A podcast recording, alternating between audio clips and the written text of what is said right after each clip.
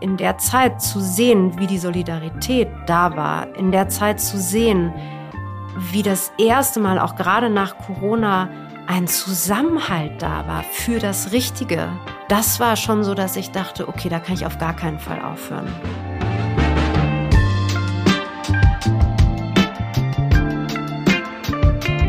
Hallo und herzlich willkommen. Wie schön, dass du dabei bist bei Beziehungsweise dem Podcast für mehr Beziehungsfähigkeit in der Arbeitswelt von heute und morgen. Wir sind Julia von Winterfeld und Stefanie Schissler. Und heute widmen wir uns der tiefgreifenden Thematik des Ukraine-Kriegs, um tatsächlich wertvolle Lektionen für vielleicht persönliche Beziehungen, internationale Zusammenarbeit und Konfliktlösung aus einer einzigartigen Perspektive zu erkunden. Wir haben das wirklich außergewöhnliche Vergnügen, eine faszinierende und äußerst einflussreiche Persönlichkeit zu Gast zu haben, Tatjana Kiel, CEO von Klitschko Ventures und die treibende Kraft hinter We Are All Ukrainians. Tatjana, schon vor dem tragischen Unfall und vor allem auch Überfall mhm. Russlands auf der Ukraine war deine Präsenz im Netz beeindruckend. Doch in diesen turbulenten Zeiten hast du, finde ich, deine Stimme noch entschlossener erhoben, insbesondere durch die bemerkenswerte Hilfeorganisation We Are All Ukrainians. Und inspirierend ist es nicht nur dein, wie ich es bewerten würde, bemerkenswertes Engagement, sondern auch die Vielseitigkeit deiner Unternehmung von der Gründung von Score for Impact, eine Initiative, die Unternehmen dabei unterstützt, Gutes zu tun und die Wirkung ihres Engagements messbar zu machen, bis hin zu der Co-Autorschaft des Buches Face oder F-A-C-E, weiß nicht. Können wir gleich drüber sprechen. Genau. Mit äh, Wladimir Klitschko, wo du eben oder ihr ein Vier-Stufen-Methode, ähm, ich werde es mal auf Deutsch sagen, also Konzentration, Beweglichkeit, Koordination und Ausdauer, also die Übersetzung von Face, als Schlüssel zur Willenskraft vorgestellt wird. Aber das ist auch noch nicht alles. Wir müssen jetzt hier wirklich alles äh, benennen, äh, denn neben diesem äh, bist du auch wirklich ähm, ja, engagiert äh, ehrenamtlich bei Startup-Teams, äh, bei Top Talents Under 25. Und ähm, in diesem September, in diesem Jahr hast du auch ein weiteres Buch veröffentlicht, und zwar nennt sich Das gestohlene Leben, die verschleppten Kinder der Ukraine. Also wirklich eine tiefer greifende Auseinandersetzung und auch wieder mit Wladimir Klitschko. Also es wird deutlich, würde ich mal sagen, dass dir der Mensch in all seiner Vielfalt am Herzen liegt und dass du Menschen in ihrer Entwicklung und Willenskraft fördern möchtest und deine Überzeugung, jeden Einzelnen die Chance zu geben, sein gesamtes Potenzial, wie du auch schreibst, Körper und Geist in dieser Welt einzubringen, ist äh, wirklich für uns und deshalb freuen wir uns sehr, dich hier heute zu haben. Für uns sehr inspirierend und ja, herzlich willkommen. Vielen Dank, ich freue mich auch. Schön, dass du da bist. Genau, also wir starten eigentlich immer mit so einer Check-in-Frage, oder? Also ich würde mal den Ball zu dir spielen, Steffi. Zu mir. Genau, die Frage lautet, wie stehe ich heute zu mir in Beziehung? Und ja, ich habe heute Morgen auch schon in unserem Weekly ähm, gesagt, dass mich gerade einiges bewegt und dass ich sehr froh bin, dass ich mich in meinem Leben bisher so viel mit mir auseinandergesetzt habe und dass ich jetzt gerade mit einer wirklichen Sicherheit und Stärke hier sitzen kann und hier sein kann, obwohl sowohl in der großen Welt als auch in unserer Gesellschaft als auch in meinem persönlichen Leben Dinge passieren, die mich äh, aus den Fugen geraten lassen könnten. Und zwar nicht nur eins. Ähm, und das ist schon bemerkenswert. Und ich glaube, deswegen habe ich heute Morgen so für mich reflektiert, wow, ich habe irgendwie echt viel für mich erfahren und viel gewonnen dadurch, dass ich mich wirklich mit mir auseinandergesetzt habe und auch mit Hilfe, mit Unterstützung immer wieder, aber auch, dass ich dadurch die Möglichkeit habe, in so einen kontinuierlichen Prozess damit zu kommen. Das war der erste Gedanke und der zweite Gedanke war dann wirklich, dass ich das dass mein System auf dich blickt, jetzt auch wie du hier sitzt und dass ich das Gefühl habe, ich kann ganz persönlich auch richtig viel von dir heute lernen, weil du wirklich eine Person bist, die so nah an den Themen dran sind, die gerade sehr viele Menschen bewegen, die manchmal leider in den Hintergrund rücken, aber die doch da sind. Und ich sagte vorhin zu Julia, ich habe so das Gefühl, du bist nicht nur wirklich eine Person, die richtig viel in die Wirtschaft bringt, sondern die auch darüber hinaus für wirklich viele Beiträge für unsere Gesellschaft auch sorgt. Und da bin ich einfach sehr gespannt von dir zu erfahren, was auch dich dazu bewegt, wie du das schaffst, das wirklich alles zu tun und aber auch was dann durch deine Einbindung, auch was wirklich deine Position ist auf die Situation in der Ukraine jetzt gerade. Da bin ich schon gespannt und da habe ich nicht so viel Berührung, deswegen bewegt mich das nochmal mehr. Mhm. Ja. Hast ein bisschen Druck aufgebaut, aber ist okay. genau. Du sitzt hier zwischen uns. Also ich könnte mir auch vorstellen, so, hm, warte mal, wie, wie werde ich hier platziert? Ja, ja aber ich greife mal, ähm, bevor wir dann wirklich zu dir, Tatjana, kommen, ähm, auch die Frage, ja, wie stehe ich denn heute mit mir in Beziehung und mit einigen dem, was du gesagt hast. Steffi, kann ich äh, mich auch mit verbinden. Ähm, ich greife aber auch den Punkt, äh, gerade weil das ähm, hoffentlich mit äh, eine Verbindung zu dir, Tatjana, bringt, und zwar diese Willenskraft. Äh, trotz allem, was gerade sich so bewegt, ähm, sowohl bei mir privat, aber genauso, äh, was uns hier bei Soulworks bewegt, äh, merke ich, ich habe so diese Ressource Willenskraft in mir. Ähm, die ist durchaus da. Ich, ähm, auch wenn manchmal so ja, einfach Sachen, die unerwartet auf mich zukommen, äh, dass ich da eine Kraft entwickle, die mich weitergehen lässt und äh, neue Ideen, neue Wege, neue Formen äh, auch finden lässt. Und so bin ich auch heute hier, gerade in diesem Gespräch, ähm, gewillt natürlich, ähm, ja, äh, noch mehr in diesem Gespräch voneinander äh, zu lernen und äh, da den Übertrag zu haben, was können andere dann auch lernen. Gleichzeitig aber auch, ja, einfach diese Kraft, die ich glaube, gerade hier an diesem Tisch sitzt, äh, zu dritt, ähm, was hier entsteht. Ja, insofern. So viel zu mir. Wie ist es denn für dich? Wie stehst du denn gerade mit dir in Beziehung? Ich bin heute Morgen schon sehr früh aufgestanden ähm, und Reisen bringt eine Disbalance. Hm weil Körper und Geist nicht am gleichen Ort äh, meistens sind, sondern sehr schnell eben sich fortbewegen. Und unabhängig davon war die Fortbewegung dann auch nicht so, wie sie geplant war. Ähm, ähm, also Wetter wirft irgendwie alles durcheinander und so war mein Weg dann irgendwie auch zwischendurch. Ähm, ich glaube, was mich immer wieder in Beziehung setzt, ist definitiv die eigene Reflexion, jeden Morgen einmal zu sagen, warum tue ich das? Mhm. Ähm, kann ich noch? Hm. Mit welchem Willen tue ich das? Ähm, das liegt ganz viel, oder bei mir ist ganz viel, wenn ich in den Spiegel gucke, merke ich das schon. Ist das, passt das irgendwie oder passt das nicht? Ich bin jemand, der sehr schnell sehr wach ist. Also ich bin nicht verschla verschlafen oder verträumt morgens, sondern ich bin sofort da, aber ich bin eigentlich kein Talker. Also man kann mich da ganz viel fragen, aber ehrlich mhm. gesagt bin ich da schon auch eher genervt. Ähm, sondern ich muss erst mal kurz irgendwie bei mir ankommen und das ähm, habe ich heute trotz dieser Reiserei und so weiter ganz gut ähm, hinbekommen. Mm, für mich ist das Thema Willenskraft und deswegen ist das spannend, dass du das ansprichst. Am Ende geht es ja darum, das auch für sich zu definieren. Was bedeutet das eigentlich? Mhm. Ne? Und für mich ist das ähm, gar nicht unbedingt einfach weiterzumachen, sondern in dem Moment, wo ich merke, ich kann etwas bewegen, denke ich meistens gar nicht drüber nach, dann habe ich es schon getan. Und solange ich das intuitiv eigentlich schon tue, ist alles gut. Wenn ich merke, ich muss dreimal meine Gedanken um irgendwas kreisen, dann denke ich erstmal, nee, jetzt nicht, hat vielleicht morgen Platz oder wo auch immer. Aber jetzt wird es mich nur ablenken vom Wesentlichen. Hm. Ne, weil ich viel zu viel Gedanken eigentlich dafür aufwende ähm, und deswegen dann auch gerne einfach mal abschalte und sage, offensichtlich kein Platz. Wenn es so wichtig ist, kann ich ja morgen nochmal drüber nachdenken. Hm.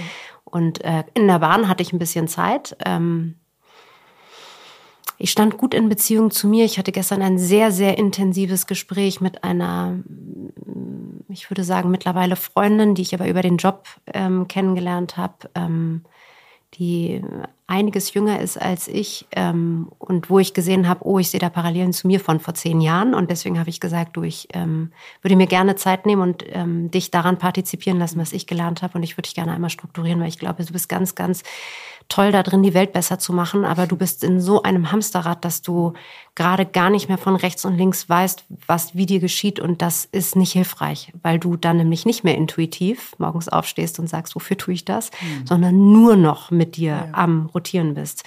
Ähm, also insofern ist das zwar die Frage war auf mich bezogen, aber dieses Gespräch hat mich wahnsinnig ähm, bewegt. Mhm. Und das habe ich heute Morgen runtergeschrieben, welche Fragen ich habe und wie ich strukturieren würde. Und das ist dann eine Präsentation von zehn Seiten schon geworden. Also von daher, wir werden da gut äh, in, in einer Woche irgendwie Zeit haben, das mal irgendwie anzugehen. Ja, sehr schön. Also ich, ähm, ich würde fast so zurück zu dem Anfang, wo du gesagt hast, ja, warum, warum tue ich das denn alles? Ähm, da eigentlich noch ein bisschen mehr rausholen, ähm, weil möglicherweise nicht jede Person, wie ich jetzt dich ähm, im Social-Media-Bereich, also LinkedIn, um ganz konkret zu sein, verfolgt oder, oder weiß, was du alles tust. Ähm, jetzt haben wir das gerade aufgelistet, jetzt haben wir deine Stimme gehört. Trotzdem, ähm, kannst du denn für dich eigentlich herausfinden und mitteilen, wofür du das alles wirklich tust, wie du überhaupt zu diesem Feld gekommen bist. Ähm, erstmal bei Klitschko Ventures, ähm, aber natürlich ausgespannt noch zu den weiteren Bereichen. Wofür tust du das denn alles, glaubst du?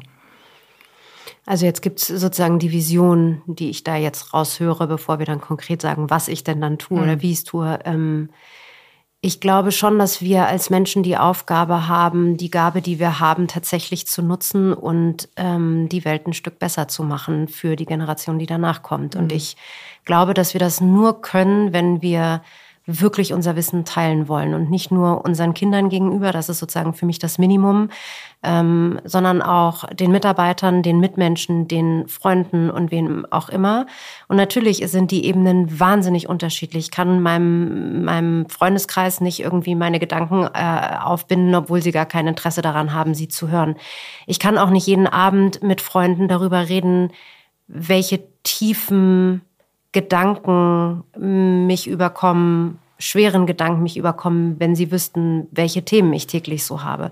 Das heißt, es ist einfach immer eine Balance rauszufinden, wofür bin ich jetzt eigentlich gerade hier, um darüber zu sprechen, um andere vielleicht auch ein Stück weit dann da mit reinzuholen. Ist das meine Aufgabe? Weiß ich nicht. Ähm, was aber definitiv meine Aufgabe ist, dass die Lösungen, die wir gefunden haben auf dem Weg, egal in welchem Bereich, von welchem Bereich wir reden, dass die für andere zugänglich gemacht werden können. Weil es kann nicht sein, dass wir aus keiner Krise lernen. Und das ist ist das, was ich beobachte. Und das macht mich so traurig. Und auch äh, das ist das, was so frustrierend ist teilweise, warum ich morgens im Spiegel sagen muss, ist das eigentlich alles noch okay. Weil die Krisen sind alle gleich aufgebaut. Und ob das ein Erdbeben ist, ähm, ob das ähm, äh, ein Krieg ist, äh, Mütter die oder schwangere Frauen sind im genau gleichen, in der genau gleichen Phase, haben die ihre Schwierigkeiten. Es sind immer die gleichen Schwierigkeiten, nämlich, dass sie die Kinder auf jeden Fall ein bis zwei Monate zu früh bekommen. Das sagt der Körper, einfach zu viel Stress. Genauso wie Senioren, die kriegst du nicht verlegt, wenn sie nicht wenn sie nicht rausgeholt werden, schreiend müssen, ne? weil die einfach da bleiben wollen, wo sie sind. Das ist, und das sind jetzt nur zwei kleine Beispiele. Es ist so ähnlich, wie Krisen aufgebaut sind. Und man hat das Gefühl, es kommt die nächste Krise und alle stehen wieder da und sagen, oh Gott, und was machen wir jetzt? Hm. Und das kann aus meiner Perspektive nicht sein. Deswegen ist all das, warum ich es tue, ist, dass wir unser Wissen teilen und eine bessere Welt hinterlassen für die, ähm, die auf diesem Planeten noch länger leben als wir. Ja. Und im Grunde auch dann einfach daraus lernen und daraus äh, vielleicht nicht immer wieder die gleichen Erfahrungen äh, machen müssen oder das äh, zu wiederholen, sondern tatsächlich das Wissen weitergeben und dann besser es anzugehen oder zumindest anders anzugehen. Und Vielleicht auch da, wie kamst du denn dazu? Also wie hat sich das denn, wir kommen schon noch dahin, was du alles machst heute ähm, und da auch, was können wir daraus lernen. Ähm, aber wie, mich hat es schon interessiert, wie kommst du dazu? Ich habe, wie kamst du dazu, besser gesagt? Äh, denn im Recherchieren war es gar nicht so, so leicht, das äh, herauszufinden, wie, der, wie das dazu kam.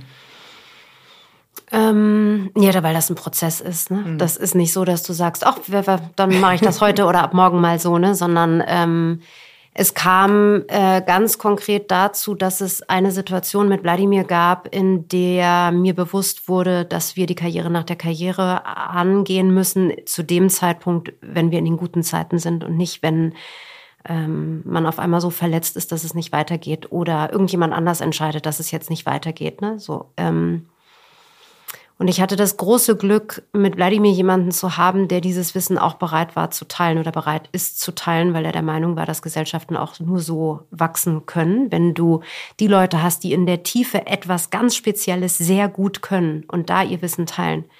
Die Herausforderung war natürlich nur, wie willst du das Wissen eines Boxweltmeisters äh, über 25 Jahre so einfach zugänglich machen?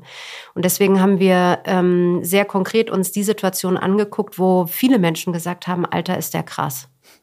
Oder hat der krass reagiert? Och, damit, ich hätte ganz anders, das wäre das wäre nicht für mich möglich gewesen. Mhm. Oder wie schafft er das wieder aufzustehen? Also wir haben uns die Fragen angeguckt, die Situation angeguckt, haben die geklustert und haben gesagt, okay, wenn wir sozusagen bei uns anfangen würden oder wenn wir uns im Coaching bewegen oder in der Sportpsychologie oder in, in, in der normalen Psychologie oder im Management, was wären Übungen mit dem gleichen Ziel? Also Beispiel, Wladimir hat, äh, ist bespuckt worden vor Millionen von Zuschauern ähm, und ist ruhig geblieben. Und die Frage ist, ich werd, will kein Boxweltmeister werden, deswegen hm. interessiert es mich im ersten Schritt nicht. Aber wenn du einen Schritt weiter denkst, ist doch klar, wie schaffst du es, diese Ruhe in einer anderen Situation zu bewahren und dich daran zu erinnern, dass er das auch gemacht hat? Und wie schaffst du das so für dich ähm, zu integrieren, dass wenn du in dem nächsten Moment einem Kollegen gegenüberstehst und du auf einmal merkst, dein Hals schwillt an, ähm, wie schaffst du es dann eben diese Ruhe zu haben und nicht auszuflippen oder so? Ne? Also es gibt immer die Brücken, die gebaut werden können. Und das haben wir eben systematisiert und haben das in äh, die Konzentration, also Fokus, äh, Agility, Coordination, Endurance, Face the Challenge, also duck dich nicht weg, sondern stell dich der Herausforderung. Weil wir schon das Thema Resilience, was bei uns ganz klar bei äh, Endurance ist, ähm, auch immer wieder bei Kindern sehen, dass die im Grunde genommen nicht in der Lage sind, sich mit den Situationen auseinanderzusetzen, was dazu führt, dass sie einfach auch schwierige Mitarbeiter werden, ähm, weil sie andere Vorstellungen haben. Und das schwierig ist gar nicht schlimm, weil jede Generation hat seine Eigenheiten und die Welt hat sich bewegt. Aber das Miteinander muss trotzdem funktionieren und man muss sich verstehen, man muss in Beziehung stehen, sonst funktioniert es einfach nicht. Ne? Mhm. Und sozusagen diese Brücken immer wieder zu schlagen und zu sagen, wie kann man von jemandem lernen, der das so in so einer Größe sozusagen wahrgenommen hat, wenn das das Ziel war, wie schaffen wir das dann für uns zu übersetzen? Mhm. Und daraus sind äh, ganz unterschiedliche Übungen geworden, die immer wieder bei F anfangen und immer wieder bei E enden. Und es geht natürlich immer wieder darum, sich auch wirklich einen Plan zu machen, ähm, und zu verstehen, welche Ressourcen habe ich und welche habe ich nicht und wem kann ich was abgeben oder delegieren ähm, und wo ist mein Platz in diesem großen Ganzen, immer wieder sehr konkret zu fragen, auf dieser Welt von mir aus auch oder in dem Konstrukt Projekt oder wie auch immer. Und dann wirklich zu sagen, wie gehe ich damit um, wenn ich das Ziel doch nicht so erreiche, wie ich es mir ursprünglich geplant habe. Und was ist eigentlich eine Niederlage? Ne? Nur weil der Weg sich geändert hat, ist das schon eine Niederlage oder ist dann der Weg einfach hat er nur einen Umweg eingenommen oder war das immer schon so geplant und ich habe es einfach nicht gesehen? Also so ein bisschen durch das sehr reflektierte Verhalten und sehr viel geplante strategische Verhalten macht es einem einfacher zu sagen, ach guck mal, und ich habe da mit der Hürde gerechnet und jetzt ist es nur das geworden. Oh, das ist ja gar nicht so schlimm. Also einfach eine Lockerheit zu entwickeln, die Welt nicht so schwarz-weiß zu sehen, nicht so kalt zu sehen, sondern äh, die Möglichkeiten immer wieder ähm, auch als Chancen dann wirklich zu nutzen und nicht ähm, alles schwarz zu malen. Hm. Ich habe auch noch eine Frage, die erstmal zurückgeht und vielleicht auch in deine Vergangenheit, weil ich gemerkt habe, wie du auch die erste Frage beantwortet hast, dass ich sehr beeindruckt davon bin, wie du hier sitzt als Person und aber auch mit welcher Klarheit du sprichst und mit mit so einer Klarheit auf diese ganz große Frage von Julia auch, wofür antworten zu können, habe ich selten erlebt. Also ich wüsste gar nicht, wann ich das so erlebt habe. Und dann kommt bei mir direkt die Frage, was, was führt denn dazu? So was passiert ja nicht automatisch, dass Menschen solche Fragen so beantworten können. Also was, was ist es vielleicht auch weiter in der Vergangenheit oder wie erklärst du dir selbst, dass du diese Klarheit für dich so hast und auch ja diese Werte auf gesellschaftlicher Ebene, wo du ganz klar sagst, darum geht es? Ich habe euch ja gesagt, als ich angekommen bin, so klar fühle ich mich heute gar nicht. also von daher schön, dass das trotzdem so ankommt. Ähm, ich bin nicht immer klar. Und ich bin auch nicht immer bei mir. Und das ist okay. Mhm. Ne? Ähm, ich glaube, was wichtig ist, ist immer wieder sehr, sehr für sich selbst, und das ist so ein bisschen mein Thema, das Einzige, was für mich elementar ist, selbstbestimmt zu sein. Mhm. Und ja, ich weiß, der Ukraine-Krieg ist das Gegenteil und die Welt da draußen, Israel, alles das Gegenteil. Und trotzdem habe ich in diesen Leitplanken die Möglichkeit, Dinge zum Besseren zu bewegen, wenn ich das möchte. Und ich habe mich für den Mut und für das Machen entschieden. Also von daher gibt es das für mich nicht. Aber die Klarheit bekommt man auf dem Weg. Also ich weiß noch, irgendjemand hat da mal gesagt, oh du krass, du bist so mutig, also vor zwei Jahren irgendwie. Und ich dachte, hä? Also wie, äh, also ne, man, man sieht sich ja auch ganz anders, man nimmt sich auch ganz anders wahr. Dann habe ich darüber nachgedacht und dachte, es lustig, weil das jemand gesagt hat, den ich als mutig empfinden würde, der aber ganz andere Werte hat und diese Werte ganz anders lebt. Also das heißt, für mich ist der Wert Freiheit Mhm. ähm, eins der Dinge, es hat ja auch was ein bisschen mit Selbstbestimmtheit zu tun. Ne? Ähm, ich bin äh, in Westberlin groß geworden, ähm, aber am Wochenende wollte ich immer in die schön, schönen Museen in Ostberlin. Also wir mussten immer über den Checkpoint Charlie. Das war immer irgendwie nah. Es war Westberlin war wie eine Insel. Wir mussten Stunden, bis wir da draußen waren. Äh, klar, es gab früher schon irgendwie ein paar Flieger, aber das macht man jetzt auch nicht einfach so. War auch noch nicht so gang und gäbe. Also was ich sagen will, ich habe da schon verstanden, was Freiheit und Gerechtigkeit miteinander zu tun haben und was, was richtig und was falsch ist. Und ähm, ich würde schon sagen, dass ich früher eben keine Pippi war, sondern eher eine Annika. Und das bin ich auch in ganz vielen Situationen, wo ich merke, ich bin gerade nicht, nicht da oder ich habe gerade auch nichts zu sagen, dann bin ich einfach ruhig. Dann, dann nehme ich auf und dann gucke ich. Also ich passe mich sozusagen in den Momenten einfach an. Und das ist der, sozusagen die erste Antwort ist, Klarheit kommt, weil du genau weißt, wofür du stehst. Und genau dann in den Momenten, wo du merkst, das läuft dir gerade aus dem Ruder, dass du es dann änderst. Aber das ist ein großer, langer Weg gewesen. Also in Corona habe ich das erste Mal gemerkt, wie langweilig mir mit mir selbst geworden ist, obwohl ich so viele Aufgaben wie noch nie in meinem Leben hatte. Aber es waren alles scheiß Kleinkram-Sachen, die mich in den Wahnsinn getrieben haben, weil ich auf einmal irgendwie äh, zu Hause äh, das iPod noch für meine Tochter einrichten musste, damit sie irgendwie auf jeden Fall noch wenigstens eine Stunde Schule irgendwie am Tag hat. Danach musste ich noch Lehrerin sein, dann musste man irgendwie auch noch putzen und so weiter. Und ja, selbst wenn man sich's aufteilt, ist es am Ende sind es unbefriedigende Aufgaben, die man am Ende des Tages gemacht hat und man hat das Gefühl, man hat nichts äh, Effektives, Produktives erreicht. Ne? Und dann fängt man an, sich mit sich selbst zu langweilen. Und das ist, kann ich nur sagen, wir Frauen neigen meistens dazu, wenn uns langweilig wird, gerade im Job, dann packen wir noch was obendrauf, noch ein Projekt, vielleicht noch was Ehrenamtliches. Oh, da sind wir gerade gefragt worden, ja, das ist doch super. So, da stürzen wir uns total rein, weil wir da total den, die Energie und den Elan wieder draus ziehen. Irgendwann wird es einfach zu viel.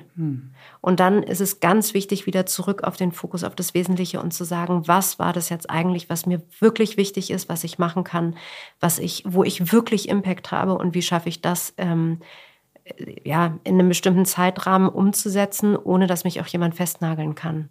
Weil das merken wir ja, ne? Von außen der Druck wächst enorm an Leute, die auch in der Öffentlichkeit stehen der Druck wächst enorm. Warum hast du denn, warum machst du denn nicht für Israel was? Warum machst du denn nicht das? Also sozusagen nicht nur Stopp zu sagen und zu sagen, hier ist meine Grenze, sondern eben auch da zu lernen, sehr klar zu sagen, ich würde gerne. Aber leider, wenn ich das tue, dann kann ich das andere nicht mehr. Und es war beim, beim Start der, des, des, des Krieges ähnlich. Ne? Es sind so viele Sachen zu mir gekommen und auch so viele Menschen, die so sauer danach waren, weil ich das nicht machen wollte. Und da muss man, den Tod muss man sterben. Ne? Dann zu sagen, ich verstehe, dass das total blöd für sie gerade ist. Ich kann es nicht machen. Ich bin dafür nicht verantwortlich. Ich fühle mich dafür auch nicht in der Verantwortung. So. Und ich glaube, es ist nur so wichtig, diese Aussagen sehr klar zu formulieren und auch nicht sich wegzuducken.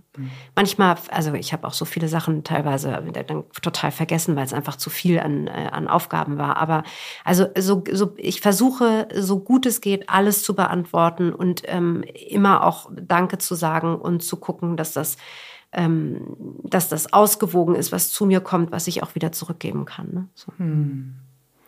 Also mir kommt es so vor, aber auch da ist es nur die Außenbetrachtung. Und ich habe es ja auch eingangs gesagt, dass äh, deine Stimme dann äh, zu Beginn des Krieges, jetzt Ukraine-Krieges, ähm, noch lauter geworden ist. Äh, ich kann mir natürlich nach, also ich kann nachvollziehen, mir das begründen, weshalb das ist. Logisch, ähm, auch mit Wladimir Klitschko so nah zusammen zu sein, dass das ähm, erst recht einen Auftrag äh, für euch gegeben hat.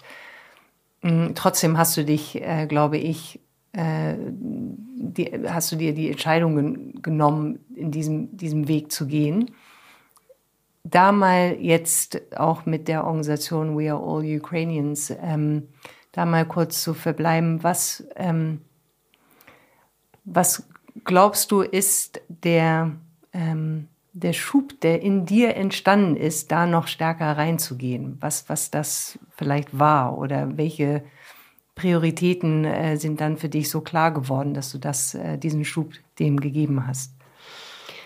Also ich glaube, jetzt rückblickend denkt man, dass das so logisch war, das so zu tun. Aber das war es natürlich nicht. Ne? Mhm. Es gibt viele, die helfen wollten und es gab auch viele, die alles besser wussten, ehrlich gesagt. Ne? Ähm, gerade auch den Klitschkos gegenüber. Und ich, die einzige Frage in dieser, wir wussten es ja schon weit vorher, die Ukrainer waren ja mhm. schon weit vorher darauf gefasst, dass das passiert.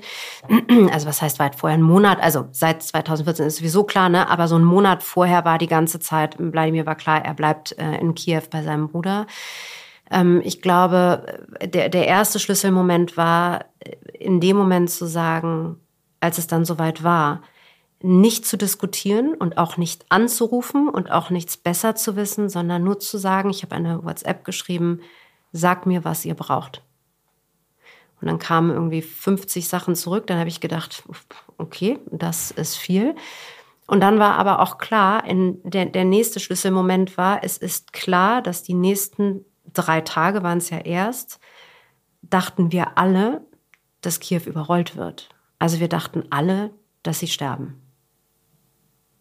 Und von daher war sozusagen für mich hatte das wenig mit den Klitschkos zu tun. Also das war mein Bezug dahin und ich konnte fragen, was sie brauchen und dadurch organisieren. Aber es ging natürlich um das ukrainische Volk, was sich so klar gegen ein Zurück entschieden hat, was sich so klar positioniert hat für demokratische Werte, für Solidarität, für Kämpfen, koste es, was es wolle.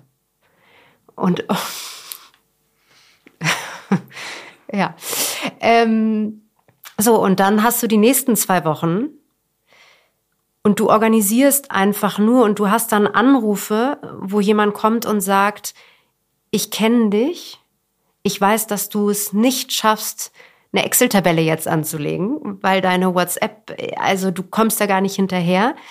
Ich komme jetzt, ich habe das besprochen mit meinem Chef, den ich Gott sei Dank besser kannte als die Person.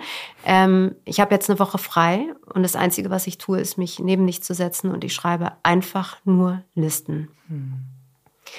Und du, also es hört sich so logisch an, aber in dem Moment, ich kann dir die Woche, ich weiß von der Woche faktisch nichts mehr. Ich weiß, dass ich da war. Ähm, ich weiß, dass ich nur morgens auf die Nachricht gewartet habe, wir leben danach weiß ich gar nichts mehr und auch die Nachrichten, also wir hatten ja die Struktur, also, hat, also natürlich wussten wir viel, wir hatten die Struktur fertig, wir wussten, wo was hinkommt, wir wussten, wer was liefert.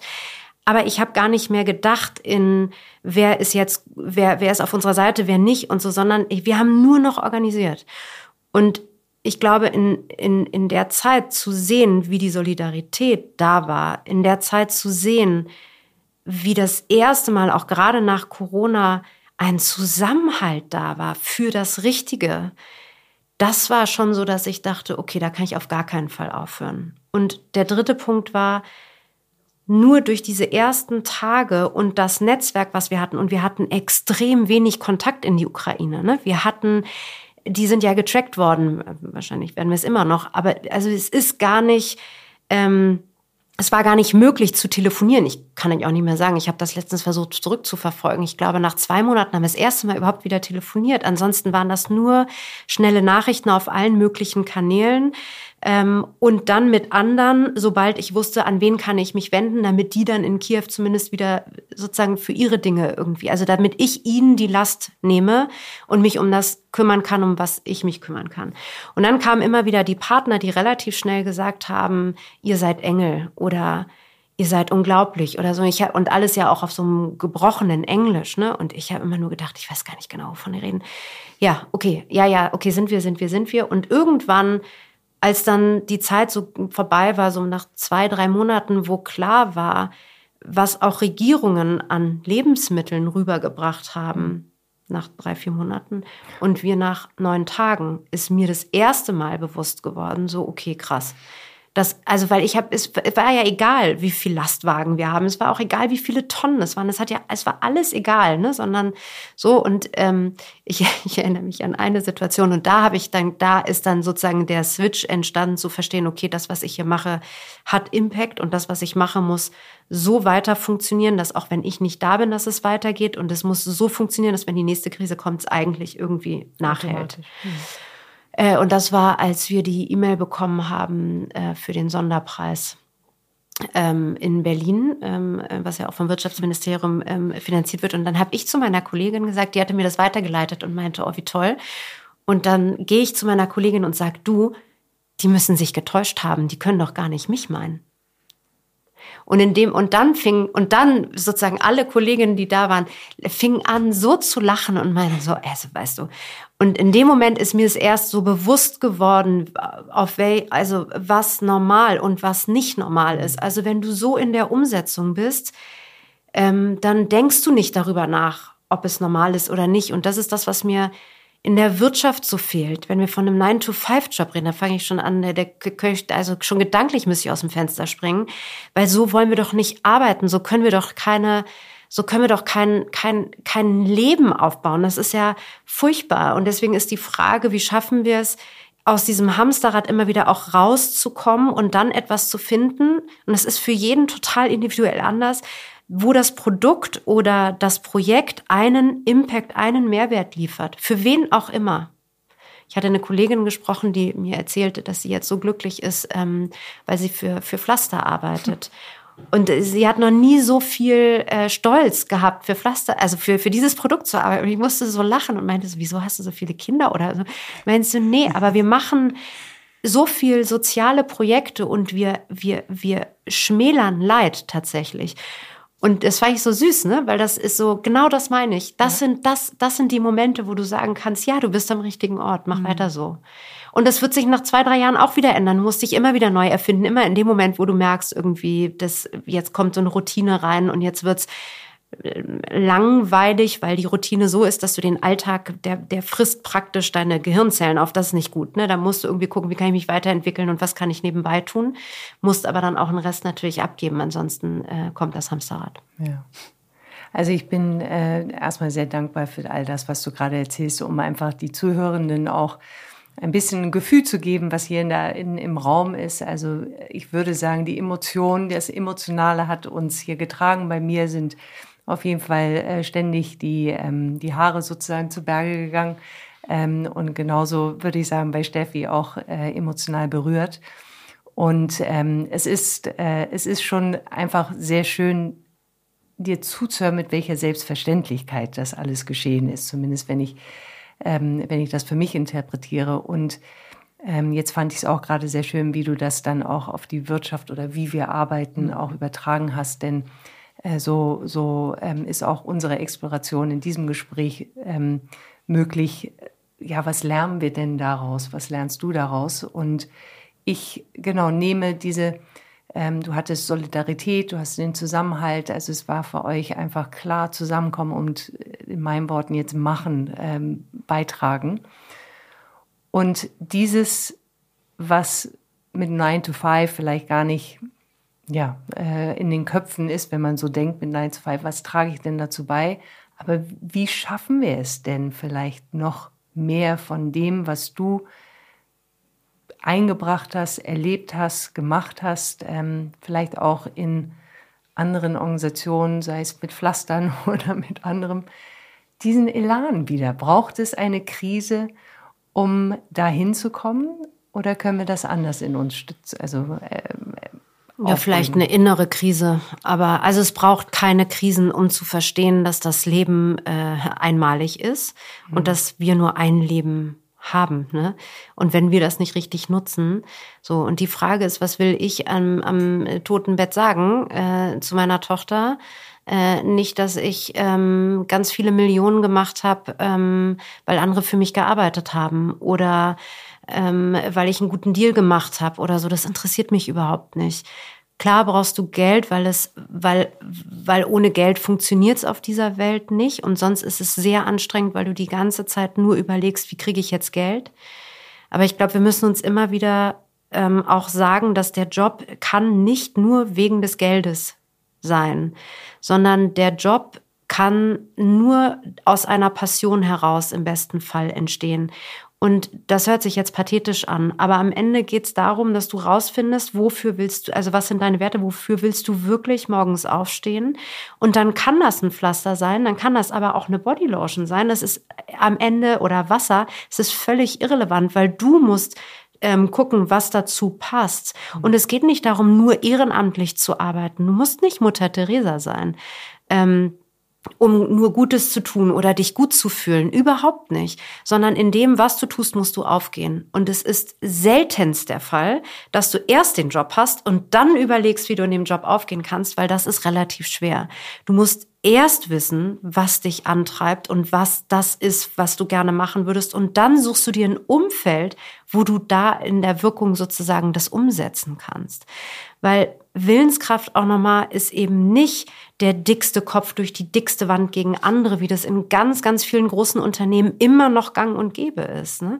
sondern es geht darum, ein Aufgabenfeld zu bekommen, das zu verstehen, richtig Lust drauf zu haben und dann einfach zu machen.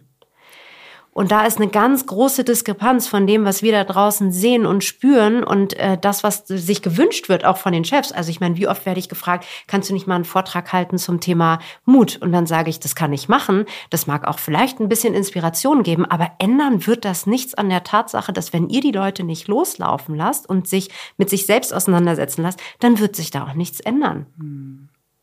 Da hatte ich auch, da war ich gerade auch in meinen Gedanken, weil ich ähm, mich mehrere Dinge gefragt habe. Ich pack's mal in zwei Fragen. Also zum einen, was schätzt du denn, wie weit ist denn die Wirtschaft, um Menschen überhaupt diesen Raum zu geben mit ihrer Arbeitssituation und Arbeitsrolle? Und dann auch, weil du jetzt da gerade hingegangen bist, was sind denn die Hürden, die gerade in der Wirtschaft oder in Unternehmen im Kleinen auch gelegt sind? Mm, also die erste Frage, ich glaube nicht, dass das Unternehmen per se sind, sondern mhm. dass das Führungskräfte sind. Mhm. Ähm, und ich glaube, dass wir es uns sehr einfach tun, indem wir sehr früh gesagt haben, ja gut, dann nennen wir sie jetzt halt Leader. Und die sollen jetzt einfach Leute führen. Aber das System in Deutschland ist, oder fast weltweit würde ich sagen, immer noch so, wenn du promoted wirst, also wenn du einen Job höher kommst, hat das automatisch ein Machtthema. Deswegen würde Entschuldigung, kaum ein Mann sagen, mache ich nicht, sondern die würden es sofort machen. Die Frauen überlegen sich als erstes die Konsequenzen, schaffe ich das alles noch irgendwie alles drumherum zu machen. Dann geht es darum, mehr Geld zu verdienen. Ist das der Antrieb? Pff, würde ich, also mag sein, dass das irgendwie am Anfang immer etwas ist, was sich gut anfühlt, aber das ist nicht das, warum man aufsteht. Naja, und wenn es um Macht geht, ist das für viele doch auch ja gleichgesetzt. Genau, das meine ich. Ne? Das ist das System. Und dann mhm. kommt das Dritte, dass du noch mehr Leute unter dir hast. Aber wie viele Leute kannst du denn führen? Mhm. Zehn, wenn es hochkommt. Mhm. So, und ähm, wenn das, und das sind meistens die Leute, die gut verkaufen können. Jetzt frage ich, sind die Leute, die gut verkaufen können, die, die gut Leute nachhaltig führen können? Würde ich in Frage stellen. Mhm. Und deswegen brauchen wir dann ein anderes System. Ob man immer eine Wingwoman oder Man irgendwie an der Seite hat, die dann Leute führt und irgendwie strukturiert und denen das Gefühl gibt, sich diesen Raum nehmen zu dürfen. Das ist die große Frage. Und deswegen ist es weniger das, das Unternehmen als vielmehr natürlich auch eine gewisse Kultur und auch der Wunsch, ähm, zu verstehen, wann will jemand und kann jemand und was braucht der und was für eine unterschiedliche Führung brauchen die. Weil wenn jemand will und kann, dann den kannst du loslaufen lassen. Da brauchst du einmal im Monat irgendwie ein Check-in. Wenn jemand nicht kann, aber will, dann muss der gerade was lernen. Der braucht mindestens zweimal die Woche irgendwie ein Check-in, um das Gefühl zu haben, dass jemand interessiert ist, ob wie weit bist du denn? So, mit wem tust du denn da zusammen? Und wenn du jemanden hast, der nicht will und nicht kann, dann musst du gucken, wie du den am schnellsten loswirst, ne? weil das überhaupt gar keinen Sinn macht. So, aber das sind, und wenn jemand ähm, nicht will, aber kann, das sind, Entschuldigung, meistens die Arschlöcher, die das Wissen bei sich horten, immer schlechte Stimmung verbreiten und eigentlich mit niemandem irgendwie Kontakt haben wollen. So. Und das ist, also das hat ja jetzt noch nicht mal was mit Leader zu tun oder nicht, aber das hat was damit zu tun, wie strukturiere ich mein Team, ne, weil wir alle so unterschiedlich sind. Mhm. Und woher weiß ich, was welches Teammitglied eigentlich gerade braucht. Und darüber machen wir uns viel zu wenig Gedanken, weil HR immer noch völlig losgelöst ist von all dem anderen. Und HR kann diese Themen nicht lösen. Naja, und selbst wenn Führungskräfte menschlich so weit wären, wie du es jetzt gerade beschreibst, haben sie in ihrer Realität keine Zeit für Führung, sondern sind mit Operativen beschäftigt oder genau. mit anderen Dingen, die nichts mit Führung zu tun haben. So, jetzt stehen wir in der Sackgasse. ich sehe schon, dass sich da relativ viel ähm, Bereitschaft mhm. zumindest äh, erkennen lässt. Mhm. Ich glaube, dass wir einfach mutigere, ähm, also ich glaube, wir brauchen mutigere Geschäftsführer, die hm. diesen Freiraum auch ja. mehr geben. Ihren Führungskräften auch Ihren Führungskräften, ja. genau, ähm, diesen Freiraum mehr führen zu dürfen. Und also ich kann nur sagen, umso älter ich werde, umso gelangweilter bin ich von operativen Dingen. Das können die die, die, die, die jungen Leute viel, viel besser, weil die dadurch auch ganz viel lernen. Die verstehen dadurch, wann habe ich was vergessen, warum war das ein Fehler, was ist dadurch an Konsequenz passiert. Mir sind Konsequenzen schon seit langer Zeit sehr, sehr bewusst, weil ich das dadurch einfach gelernt habe. Prozesse aufzusetzen und zu verstehen, wenn das nicht funktioniert, funktioniert es nicht. Und dann hat das irgendwie eine Bewandtnis, weil irgendwas habe ich da irgendwie wohl vergessen. ähm, und deswegen ist es so wichtig, das zusammenzuführen. Ne? Also du brauchst, also ich glaube, junge Leute können genauso lernen, dürfen dann auch mal auf die, äh, auf die Fresse fallen. Hauptsache, du stehst dann da und sagst nicht, das war alles scheiße, sondern du sagst, guck mal, ich glaube, das und das ist passiert. Mhm. Das wird dir das nächste Mal ein Glück nicht mehr passieren. So, mhm. und jetzt weiter. Und also, ne, dass man die einfach mitnimmt und ähm, ähm, ähm, wir mehr Zeit weniger fürs Operative als wirklich viel mehr für die Konstruktion der Teams haben. Wer kann was? Wer will eigentlich ja. was? Wann ist wer eigentlich ja. frustriert und warum? Warum?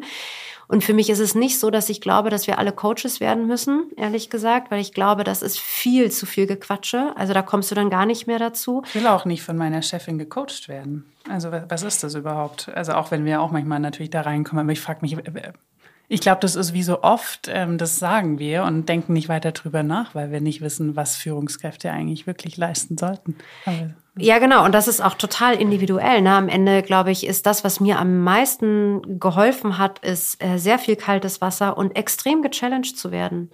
Also wirklich, dass du da jemanden hast, der sagt, nicht sagt, oh, wie geht's dir denn heute, sondern was war daran an der Situation besonders gut?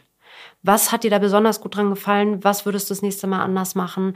Hast du mal daran gedacht? Und warum hast du das nicht abgegeben? Wie, warum glaubst du, dass du das selbst als man muss, ich hatte letztens äh, bei, bei, uns intern auch, dass ich gesagt habe, wenn du, wenn du nicht siehst, dass ich sehe, dass du immer 120 Prozent gibst, dann haben wir ein Problem. Ich sehe, du gibst immer 120 Prozent und deswegen würde ich dir nie im Leben irgendwann mal vorwerfen, du machst nicht genug.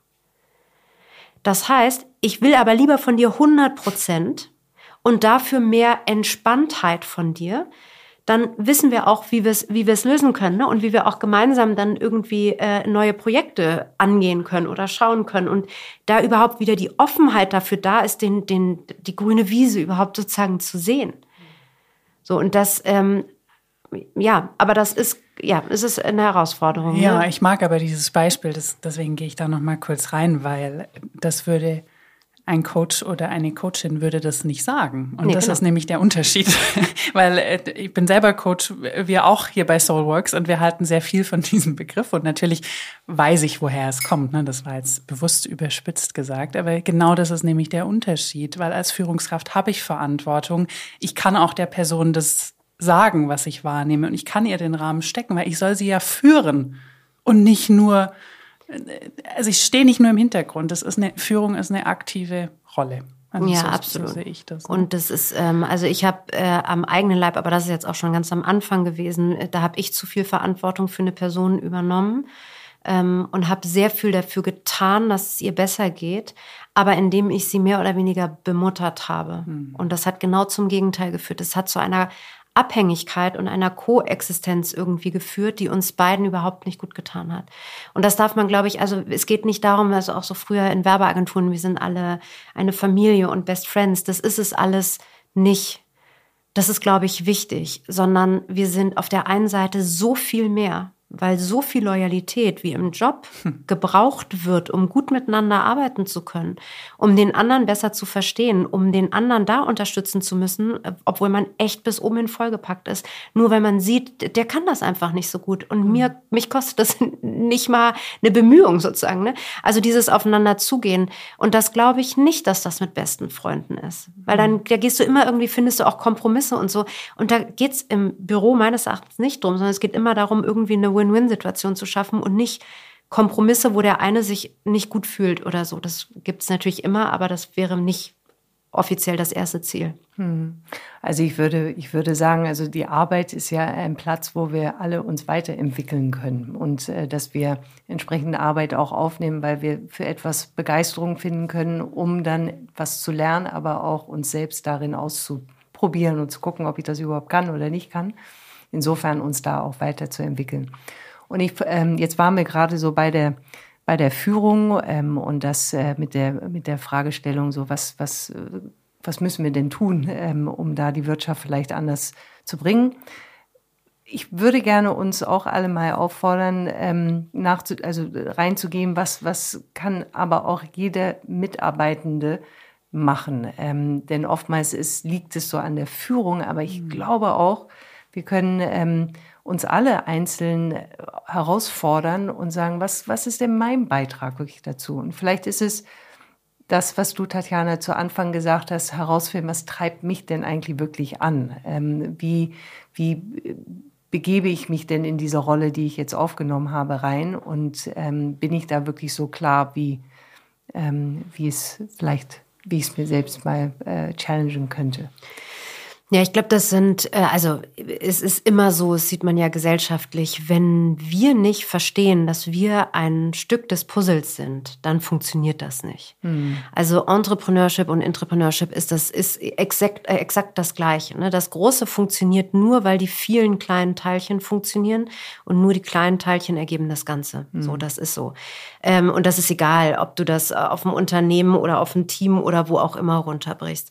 Ich glaube, dass das Learning von mir ist, ähm, sind zwei Dinge. Das eine ist, wenn der Chef, und es ist auch nochmal egal, wer es ist, wenn der Chef nicht sein Ziel und seine Werte klar formuliert und es muss noch nicht mal der Purpose sein. Ne? So, warum mache ich das hier alles? Die Antwort haben ja auch ganz viele nicht und trauen sich auch nicht zu sagen, das ist auch okay. Aber wenn sie das nicht mit uns teilen, dann hat der Mitarbeiter auch überhaupt gar kein Gefühl, was er sich überhaupt trauen darf, mit reinzugeben. Hat eigentlich gar keine Chance beizutragen. Genau. Ne? Ja, also wir haben, wir ist wirklich bei uns, also bei, ist ein einfaches Beispiel von Wladimir und mir. Ähm, normalerweise ist Pünktlichkeit äh, für uns beide ein Thema, aber wir sind beide eher unpünktlich. Das ist ganz spannend. Aber für ihn ist unpünktlich ähm, aus, also aus einer ganz anderen Perspektive heraus ein Wert, der für ihn wichtig ist. Für mich ist unpünktlich. Ich will auf jeden Fall genau dann Schluss machen, wenn wir Ende haben, damit ich dann nicht unpünktlich werde beim nächsten. Ne? Und bei ihm ist am Anfang.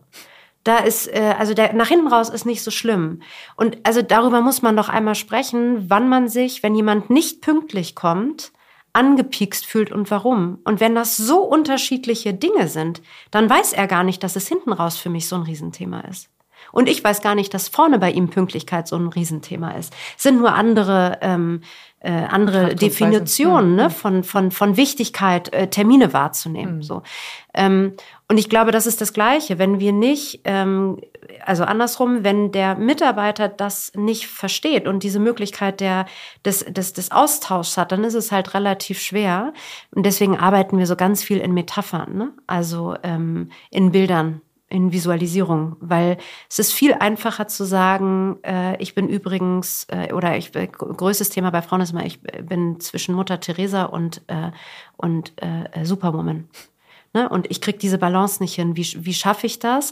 Auf der einen Seite, und das ist jetzt nur beruflich bezogen, immer für alle der, der Magnet zu sein, um ihre Pakete abzuladen. Und auf der anderen Seite wuppe ich aber die großen Sachen und ähm, weiß gar nicht mehr genau. Also das, das macht keinen Sinn. Es sind so viele kleine Sachen und dann ist immer wieder dieses Große und irgendwie passt das nicht zusammen. Ähm, und da dann was zu finden, eine Metapher zu finden, die genau zwischen den beiden ist. Von mir aus können sie auch beides sein. Von mir aus können sie auch nur Superwoman hinbauen, ist was anderes. Aber wenn sie dann dem Team sagen können, als Führungskraft, ne? Ich fühle, und das kannst du selbst so offen sagen, ich fühle mich manchmal wie Mutter Teresa und Superwoman zusammen. Jeder versteht sofort, mhm. hu, okay, und dann übrigens Mutter Teresa möchte ich nicht mehr so viel, ich möchte eure Pakete nicht mehr haben. Ich bin nicht der Postbote und ähm, ich, äh, nee, ich bin nicht, ihr seid nicht der Postbote und ihr ladet hier die Pakete. So machen wir sonst einmal in der Woche irgendwie so einen Termin und dann könnt ihr das gerne machen oder einen Kummerkasten oder was auch immer, aber damit ist jetzt einmal vorbei. Warum? Weil ich dann mit Superwoman total überfordert bin.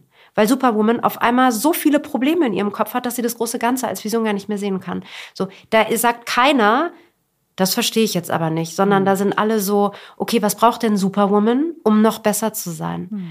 Und ich glaube, das ist so, was wir aus dem Sport gelernt haben, was wir Challenge Alignment nennen. Wenn diese obere Person einmal ihre Challenge genannt hat und sich sehr offen gezeigt hat, dann erwartet sie von dem Team zu sagen, in meinem Wirkungsumfeld muss ich jetzt einmal definieren, wie schaffe ich das, diese Person da oben oder das Ziel zu bedingen. Und das, was aber normalerweise in Unternehmen passiert ist, dass es eine Unternehmensvision gibt und Werte, die sich alle gleich anhören ähm, und die überhaupt nicht mit Leben gefüllt sind, können sie auch nicht, weil wenn du dir ähm, die, die Kalender der Leute anguckst, steht nirgendwo eines der Werte in irgendeinem der Kästchen ähm, und auch nicht die Vision. Weil am Ende spielt es nämlich keine Rolle. Das heißt, es ist schon irgendwie runterzubrechen auf jeden Einzelnen. Ähm, und deswegen braucht es eben diesen, diesen Austausch und dieses ganz konkrete, was verstehst du darunter und was ist dir wichtig? Weil wenn jemand sich angegriffen fühlt wegen Pünktlichkeit, dann musst du wissen, warum das so ist. Weil wenn du das verstanden hast, wirst du das nächste Mal wahrscheinlich nicht mehr unpünktlich kommen, weil du merkst, der fühlt sich nicht respektiert. Das war ja gar nicht das, was du wolltest als Gefühl. Und deswegen ist es so wichtig, ne? Und deswegen machen es Metaphern so einfach. Aus dem Sport ist es ja, kommt es aus der Biomimetik, ne? Sich vorzustellen, jemand oder etwas zu sein, ähm, nachweislich sind es, glaube ich, 25 Prozent bist du mental stärker, ähm, psychologisch gesehen, wenn du dir immer vorgestellt hast, ein starker Baum zu sein. Und dann stehst du deinem Chef gegenüber ähm, und hast eine Gehaltsverhandlung dir dann vorzustellen, ich bin jetzt wieder starke Baum, dann sitzt du schon ganz anders, du bist präsenter. Das geht nicht von heute auf morgen, das muss man einmal ganz klar sagen. Ne? Deswegen sind Sportler ja auch so, bleiben die ja auch so dran, weil die merken das relativ schnell. Aber die haben auch die Zeit und die Kapazitäten, das zu trainieren. Und das müsste viel mehr bei uns in, im, im Alltag implementiert werden, wenn wir darüber sprechen von Leadership oder Gemeinschaft oder gemeinsam etwas erreichen und so. Mhm. Nee, da, da würde ich gern ähm, reingehen in dieses gemeinsame Erreichen, weil ich finde das ganz stark im Gegensatz zu vielen anderen Personen, mit denen wir sprechen, hast du auch öfter jetzt das Team schon genannt.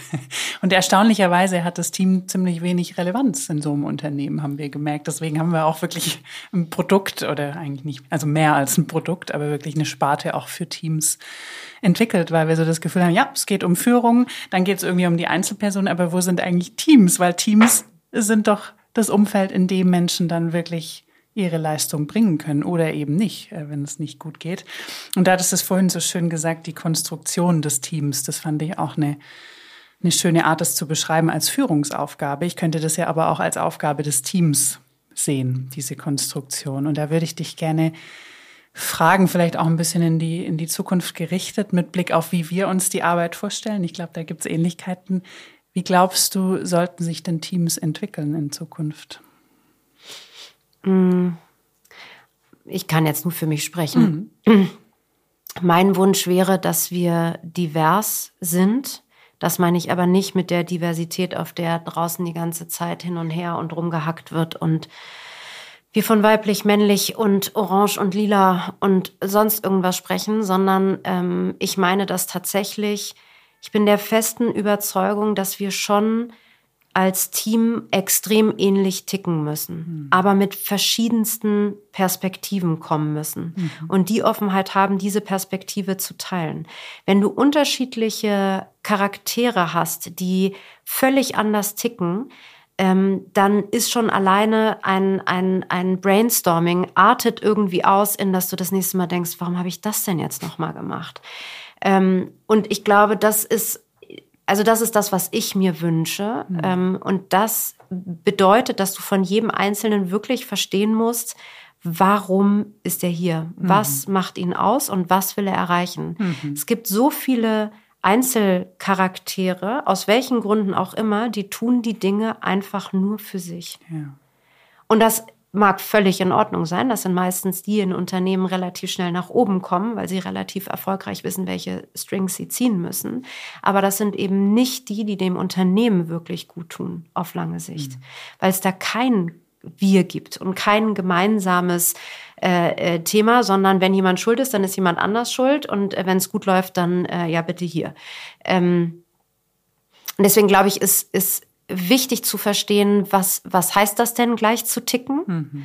und trotzdem unterschiedlich sein zu dürfen. Ähm, aber so ein gewisser, also so ein gewisser Charakter äh, oder gewisse Charaktereigenschaften sollten ähnlich sein, damit einfach der Respekt von vornherein da ist. Wenn wir uns schon auf der zwischenmenschlichen Ebene zerlegen, mhm. macht das eigentlich keinen Spaß. Ja, also ich denke, wir würden auch sagen, dass das ähm, viel mit der Werteebene zu tun hat, wenn man so guckt, was ist das, was Menschen eigentlich im Kern verbindet oder eben scheidet, dann sind das die Werte. Das ist genau wie in einer partnerschaftlichen Beziehung. Wir können noch so unterschiedlich sein, aber wenn wir wissen, was am Grund uns wichtig ist und das geht zusammen, dann kann ich sehr viel lösen. Andererseits, wenn die Werte sehr entgegengesetzt sind, ist es ja sehr schwer, auch ohne Konflikt. Dann. Ja, aber keiner würde sagen, äh also weißt du, wenn, wenn du über Werte sprichst und deswegen ist immer so ein bisschen, also deswegen versuchen wir mal innere und äußere Wahrnehmung auch mit denen zu reflektieren, mit, mhm. mit den Teams.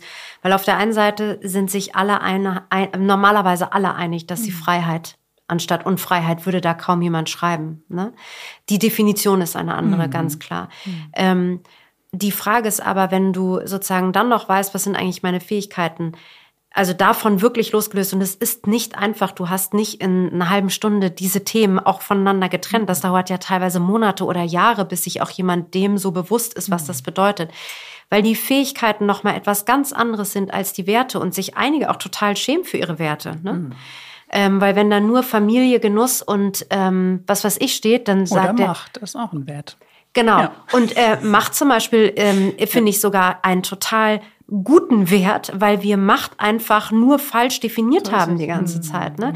So und aber so und deswegen mhm. glaube ich, ist es so wichtig, diese Themen oder diese Werte gar nicht nur für sich selbst, sondern so für alle zu diskutieren, mhm. dann zu gucken, was kann ich eigentlich, ne? Ja. was war, wie bedingt sich das und dann aber wirklich auch nochmal diesen, diesen nach außen betrachtet, warum tust du das? Was sollen die Leute ähm, von dir denken, sagen, fühlen?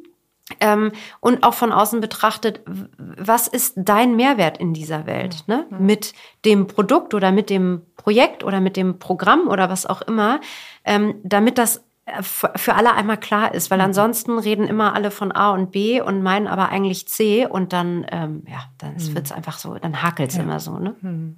Also da kann ich auf jeden Fall auch äh, sehr mitgeben, wie du das beschrieben hast. Ich würde nochmal einladen, das, was wir vorhin hatten, und das ist der Faktor Zeit. Und du sagtest gerade, ähm, genau, es braucht eben Zeit, bis man da hinkommt. Es braucht Kommunikation, es braucht eine, eine richtige Kommunikationsgrundlage, wie wir miteinander sprechen wollen, um darüber sprechen zu können. Hast du da für dich schon ähm, Wege in deinen Teams, sind ja mehrere Formen von Teams, die du hast, Wege, wie eben Zeit dafür gewonnen wird und auch, was braucht es denn an Kommunikationswissen, um wirklich in, ich würde sagen, in Beziehungen gehen zu können, um das herauszufiltern? Also ich glaube, der wichtigste Punkt ist, sich selbst immer einmal einen Schritt zurückzunehmen oder ein Stück hm. zurückzunehmen. Also ähm, in, der, in den ersten Tagen äh, bei Kriegsbeginn beispielsweise, ich hatte überhaupt keine wirkliche Kommunikation mit Wladimir. Hm. Und es hat trotzdem so funktioniert, wie selten zuvor. Natürlich, weil wir uns auch so lange kannten, ist schon klar. Aber auch, weil einfach klar war, ich stehe hier überhaupt nicht im Mittelpunkt. Es geht hier wirklich rein um die Sache. Und das war mir total bewusst. Ähm, und deswegen dieses sich wichtig nehmen, das ist, und dieses immer im Mittelpunkt stehen, das merke ich, das langweilt mich. Also Menschen, die das tun müssen, sind meistens nicht so eng um mich rum. Ähm, beim Ehrenamt ist es nochmal was anderes. Wir arbeiten ja fast alle ehrenamtlich bei We Are All Ukrainians und das ist schon, ähm, das ist am Anfang viel zu schnell gewachsen, so dass du gar nicht mehr so richtig kontrollieren konntest, wer ist jetzt was und wo und warum. Ähm, wir sind sehr schnell nach den ersten Learnings übergegangen, nicht in der normalen Matrix zu denken, wie es eben in der Wirtschaft ist, sondern direkt nur in Projekten zu denken. Wir haben ein Projekt und diese Person kriegt dieses Projekt. Und dass es jetzt irgendwie 95 Prozent Frauen sind, ist, glaube ich, jetzt auch kein, äh, kein, kein, kein Zufall. Zufall oder jetzt auch nicht verwunderlich, weil wir, wenn wir nach Hilfe schreien, ähm, normalerweise einfach erstmal da sind und gucken und weil wir einfach gerne helfen. Und Männer geben gerne Tipps. Also das ist jetzt sehr schwarz-weiß. Aber es ist ganz oft so, dass ich ganz viele tolle Tipps bekomme, ähm, während Frauen dann einfach schon machen. Ne? Die haben vielleicht die Tipps nicht, die sind denen aber auch völlig egal. Ähm, und ich glaube, diese, diese Art und Weise, das sich einmal zurücknehmen und dann wirklich zu sagen und deswegen auch Klarheit, das ist die Aufgabe und das ist tatsächlich das, was du machen müsstest. Und dann gibt's auch Leute, die melden sich nie wieder. Völlig in Ordnung. Weil was ich gar nicht gebrauchen kann, ist, dass auf dem Weg des Projekts irgendwann mhm. jemand sagt, so und hier kann ich nicht mehr, ich will nicht mhm. mehr. Ne? So, dann will auch kein anderer übernehmen. Ähm, und das muss man vermeiden. Deswegen Kommunikation insofern, als dass man gut zuhören muss und fragen muss, warum tun Leute das, was sie tun. Wenn sie das tun aus Überzeugung, super. Wenn sie das nicht aus Überzeugung, sondern aus irgendwelchen tiefsten Bedürfnissen und Wünschen heraus Vorsicht, weil das kannst du nicht auffangen, wenn das nicht funktioniert, weil das eine so ein, ein so tiefes Bedürfnis irgendwie zu geben scheint, was aus der Vergangenheit kommt. Ähm, da, das kriegen wir nicht aufgefangen. Das können wir auch nicht. Das ist auch nicht unsere Aufgabe. Ne? So. Ähm, aber das ist spannend beim Ehrenamt, das so zu beobachten, dass es das doch sehr, sehr viel gab. Das mhm. haben wir ganz gut, glaube ich, äh, geschafft. Mhm. Und ähm, ansonsten eben, ich glaube, dass klare, äh, klare Gedanken und eben auch mal zu sagen, hier bin ich überhaupt nicht klar. Ich weiß nur, irgendwas formiert sich da und ich nehme dich jetzt mal mit auf den Weg, weil ich glaube, dass du mich da gut unterstützen kannst, einfach im Sparring. Das ist wichtig. Ähm, und es ist einfach wichtig, extrem, das ist jetzt wahrscheinlich authentisch, aber auf der anderen Seite ähm, extrem nahbar zu sein ich weiß nicht alles. Ich will auch überhaupt gar nicht alles wissen. Ich wäre ja schön blöd, wenn ich jemanden anstellen ich, würde und ich könnte es besser als die Person, die nur für diesen Bereich zuständig ist. Und das aushalten zu können und zu sagen, wie großartig du bist da, um genau das zu machen, was ich überhaupt nicht will oder kann oder so. Feel free, hab Spaß, äh, lass mal gucken. Ähm, und dann eben diese grüne Wiese zu geben. Und das können relativ wenig Menschen, die grüne Wiese. Hm. Hm. Die meisten wollen nicht nur Leitplanken, sondern wollen eben nicht accountable sein. Ne? Aber trotzdem dafür natürlich gewertschätzt werden. Und das funktioniert halt nicht. So. Also, und das ist, glaube ich, das Wichtige. Man kann das, glaube ich, lernen, indem man Vertrauen gibt. Aber das ist anstrengend. Und das ist immer dann die Frage, wie viel Zeit hat man, um was zu tun. Ähm, aber Accountability ist, glaube ich, eines der wichtigsten Dinge. Ne? Wenn, wenn man diese Wiese will, den Erfolg will, die Macht will, alles okay. Aber dann muss man sofort sagen, dann sind das die, äh, hm. Ja, und dann sind das die Konsequenzen, die ich dann aber auch sehen will. Also was dann geschafft werden muss. Und ich rede nicht von harten KPIs. Es geht am Ende nicht darum, ob 500 oder 5000 Sachen verkauft wurden, sondern es geht vor allem darum, ob diese Wiese mit all den Konsequenzen irgendwie sozusagen beackert werden konnte oder nicht. Weil dann weiß man auch, ist alles gegeben worden und wir haben doch nicht die 5000, sondern eine 500. Dann ist die Frage, hat sich das jetzt gelohnt? Nee, dann müssen wir irgendwie anders gucken. Ne? So. Was auch alles sehr schwierig ist, wenn ich gar nicht im Austausch mit meinem Team bin. Ne? Also so viel für klar. Eigentlich von Anfang an durch dieses Gespräch ziehen sich so deine Fragen. So, warum bin ich hier? Kann ich das überhaupt? Ne? Und auch ich denke, es könnte so einfach sein, einfach das Team am Anfang jedes Projekts zusammenzusetzen und anzufangen, darüber zu sprechen, wofür dieses Projekt gut ist und wie sich die mhm. Einzelnen einbringen. Ich denke, es kostet nicht so viel Zeit und deswegen, ich glaube, da liegt auch viel dahinter, was gar nichts mit Zeit zu tun hat, sondern was vielleicht mit der Führungsrolle, mit den eigenen Befugnissen zu tun hat, auch mit den Strukturen. Ich fand das bemerkenswert, was du sagtest mit dem Ehrenamt, weil alle ehrenamtlichen Strukturen, die ich kenne, sind nämlich genau so organisiert und nicht wie in der Wirtschaft. Und ich habe dich gerade, du wolltest gerade was sagen.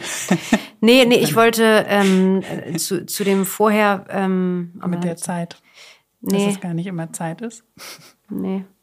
Habe ich vergessen. Ja. Komm gleich wieder. Komm gleich wieder, genau. genau, weil es war auch nur, also da war jetzt keine Frage, sondern das war nur noch mal so eine so eine Feststellung, weil davor war ja die Frage, so, wie kriegen wir die Zeit? Genau, nee, sondern ich glaube, dass die meisten Führungskräfte Angst davor haben. Mhm. Ich habe es nicht so deutlich sagen können gerade. Ja, oder, oder also Respekt davor, wenn dann wieder Gegenwind kommt mhm. und so weiter. Ne? So. Und das ist, das ist auch schwierig. Mhm. Und deswegen rede ich davon, dann sollte man sich eine Wingwoman suchen oder Wingman, ne? der dann nur das abfedert, weil man muss da vorne nicht alleine stehen. Ja. Wie in der Gesamtschule. Da gibt es eine, eine Lehrperson für den Inhalt und eine für das Pädagogische. Ich denke, ja. das ist so ein sinnvolles Modell. Das gibt es nicht überall an allen Gesamtschulen, aber Absolut. Weil sie auch verstanden haben, eine Person da vorne kann das nicht beides leisten. Und es sind unterschiedliche Kompetenzen, die gebraucht werden und unterschiedliche Verantwortungsbereiche, wo ich manchmal denke. Und es gibt's ja aber auch schon in, in Unternehmen, ne? dass es People Lead, Content Lead und solche Sachen gibt es ja schon. Aber das ist überhaupt noch nicht Mainstream. Ne? Ja, überhaupt nicht. Nee, gar nicht. Ja, ich wollte gerade sagen, und auch so Projekt-Kickoffs, um dann entsprechend sich die Struktur, auch das ist nichts Neues, äh, aber wir nimm uns da nicht die Zeit zwingend, um gut uns aufzustellen, um uns ja entsprechend zu verständigen, wie wollen wir miteinander umgehen in diesem Vorhaben.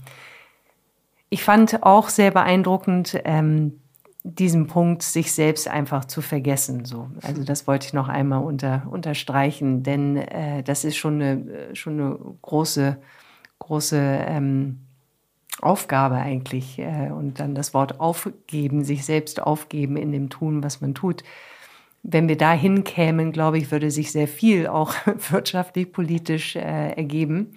Aber das, das braucht sehr viel Größe auch, um, um da hinzukommen, glaube ich. Ja, aufgeben ist noch was anderes, aber zurücknehmen, ne? Mhm. Also und nicht den Gegenüber immer direkt erstmal bewerten, sondern ähm, das einfach zu verstehen und den auch so zu lassen. Man wird den nicht ändern. Ne? Und umso mehr man draufhaut, umso weniger wird man ihn ändern, sondern umso mehr werden sich die Fronten verhärten. Ich weiß, dass das ähm, nicht immer geht und so, aber ich glaube, dass wenn du merkst, dass das, dass du das bei bestimmten Personen nicht kannst, ja dann hat das damit zu tun, dass man mit dieser Person nicht gut kann. Und das bedeutet, dass man wahrscheinlich gucken muss, wie man entweder einen Weg findet und der Weg kann aber dann auch sein, sich zu trennen, weil es einfach nicht funktioniert. Und wenn das miteinander nicht funktioniert oder das Zuhören oder das, ne, das Miteinander wollen, dann ja, kann man das alles versuchen, aber es ist natürlich äh, anstrengend. Mhm, absolut. Ein Motiv von dir scheint zu sein, dich nicht mit dir selbst zu langweilen. Und wie geht es? Es geht, indem wir auch mal dahin gucken, wo es unbequem ist und wo es uns irritiert. Und das, das fand ich, hat für mich einen schönen Kreis geschlossen. Ja, ich würde sagen, dass wir wissen, dass Pünktlichkeit. Jetzt wisst ihr es. Jetzt wissen wir es. Pünktlichkeit auch bei dir ein Wert ist. Mm, genau, wir enden immer wieder mit einem Ritual. Das überlasse ich dir einfach. Dankeschön. Genau, und zwar darfst du dir hier einen Glückskeks aussuchen. Ein Glück ist heute nicht Halloween. Kennt ihr die Halloween-Kekse? Die hatte ich. Nee.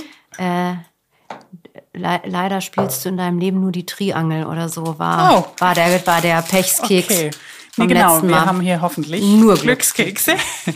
Und genau, du darfst auch direkt, du hast ihn schon aufgemacht, dann die Botschaft einmal vorlesen und dann gucken, wie die Botschaft Sinn aus diesem Gespräch jetzt macht. Ja, das macht Sinn. Wir müssen es nur gleich aufteilen und essen, ansonsten wird es nämlich nicht wahr. Nimm dir einen Moment Zeit, um dankbar für das zu sein, das du hast. Hm. Wir müssen das aufteilen. Okay, ich kann Schwesterlich. Den mit teilen. Okay. Den, äh Danke sehr. Dieses Geschmatze hatten genau. wir noch nie. Nee. Wir essen es immer danach. Aber guck mal, mit dir haben wir viele Dinge schon unterschiedlich gemacht mhm. jetzt heute. Sehr gut. Ja, sehr, sehr schön. Vielen, vielen Dank, Tatjana, dass du hier bei uns warst. Und ähm, ja, da sind sehr viele Gedanken, die ich zumindest mitnehme. Ich hoffe, alle, die hier gerade zuhören, ebenso. und alles weitere Gute für dich, für all das, was du bewegst. Vielen Dank, dass du das so machst und ähm, ja, damit auch ein, ein Vorbild bist äh, für viele Menschen, gerade mit deiner Stimme, äh, wie du da, ich finde, dich selbst auch rausnimmst und trotzdem äh, die Themen vorantreibst. Also vielen Dank dafür. Sehr gerne.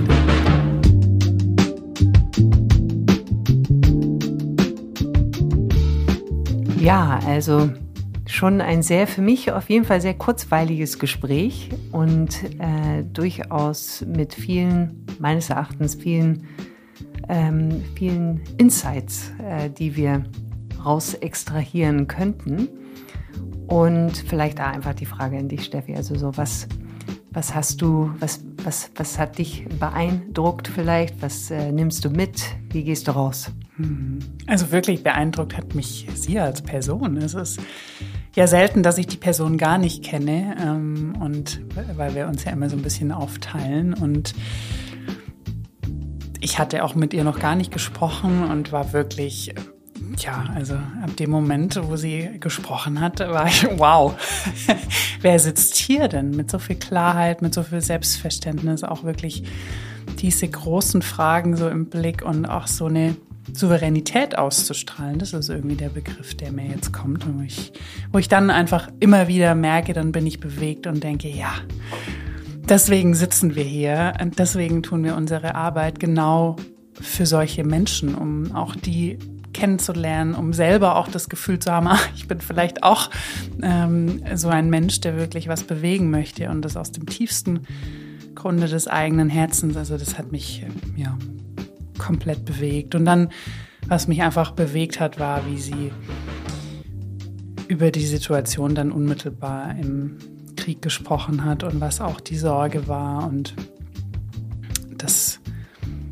ja, das sind einfach immer wieder so Momente, wo ich dann merke, wie nah wir doch alle diesen Themen gerade sind, wie nah, wir, wie nah wir alle dem Krieg sind, obwohl er uns nicht unmittelbar betrifft und wie furchtbar das einfach ist. Und das wirklich das schlimmste Mittel, zu dem der Mensch greifen kann. Und dann frage ich mich, warum. Also das ist, das löst echt Tiefes in mir aus, weil das wirklich so mein Glaube an die Menschheit erschüttert. Und das ist jetzt gar nicht so, was habe ich jetzt Schlaues mitgenommen, sondern das ist eher, ähm, das kam mir jetzt gerade auch erst, als ich angefangen habe zu sprechen, was, wo ich einfach wirklich denke, mit allem Fortschritt und mit allem Umbruch und mit allen Krisen, die wir haben, das sind wirklich furchtbar dunkle Zeiten, wenn ich jetzt nur auf den Krieg in Europa und auch anderswo schaue. Und ich hoffe, hoffe sehr, dass mit dem, was wir alle tun, auf unsere Weise, dass wir es in irgendeiner Form schaffen, zumindest davon wegzukommen. Ja. Also ich kann vieles von dem, ähm, was du, was dich jetzt gerade bewegt, jeden Fall unterstreichen und der gleichen Hoffnung ähm, nehmen oder mit der gleichen Hoffnung gehen.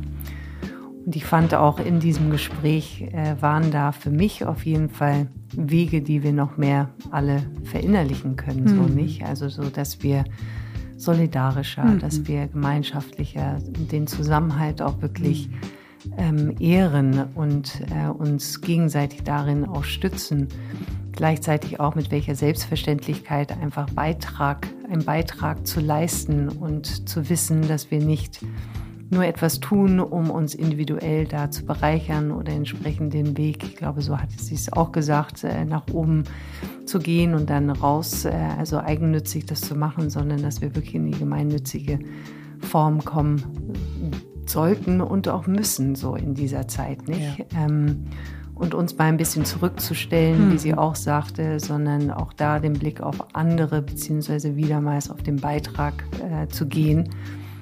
Das sind für mich schon sehr viele einzelne Stücke, die in diesem Gespräch stattgefunden haben, die wir einer solchen Krise beziehungsweise auch in einer Kriegssituation äh, uns noch mehr vor Augen führen sollten um da, ja, einfach um Wege wieder in die Menschlichkeit zu gehen. Ja. ja. Ja, und auch dieses, das hatte sie so stark auch formuliert, das kam mir jetzt gerade, ne? Das, also, dass wir nicht die gleichen Fehler immer wieder machen. Und das, ich war am, am, Montag auch bei einer Veranstaltung, wo es auch, wo es um Dummheit ging, tatsächlich provokanter Titel und wo dann auch eine Person auf der Bühne sagte, naja, ein Zeichen von Dummheit ist alles zu wissen und das zweite Zeichen von Dummheit ist immer wieder die gleichen Fehler zu machen, ohne was zu lernen, weil es ja natürlich ist, dass wir Fehler machen, aber dumm ist nur, wenn wir nicht was daraus lernen und da dachte ich dann auch, wie häufig in der Arbeitswelt machen wir denn wirklich diese Retros? Außer wir sind die super Top New Work Organisation. Ähm, aber wie oft befassen wir uns eigentlich gar nicht mit dem, was wir machen und was wir erreichen und nicht erreichen und warum wir es nicht erreichen? Ich, ich, dann komme ich immer wieder an so Punkte, Leute, so schwer ist es nicht. Reißt euch zusammen. Lasst uns diese Arbeitswelt jetzt endlich zum Besseren verändern. Es ist lang überfällig. Und dann geht wieder die Energie los. Aber da höre ich jetzt auf an dem Punkt. genau. Steffi schreit heraus. Macht äh, im, im wahrsten Sinne. ja. ja, also ganz, ganz lieben Dank, dass du bis hierhin zugehört hast, äh, dass du hoffentlich auch sehr, ähm, sehr von, den, von dem Gespräch angetan bist und äh, selber in die Berührung, aber auch in die Bewegung dadurch kommen kannst. Und wie immer freuen wir uns, wenn du uns mitteilst, wie es für dich war, beziehungsweise wenn du noch weitere Vorstellungen hast, mit wem sollten wir denn jetzt noch sprechen, äh, dann teile uns das auch gerne mit. Und darüber hinaus stehen wir gerne auch mit dir in Kontakt, also über E-Mail, Instagram, LinkedIn. Wir sind für dich, für euch da. Vielen Dank. Vielen Dank.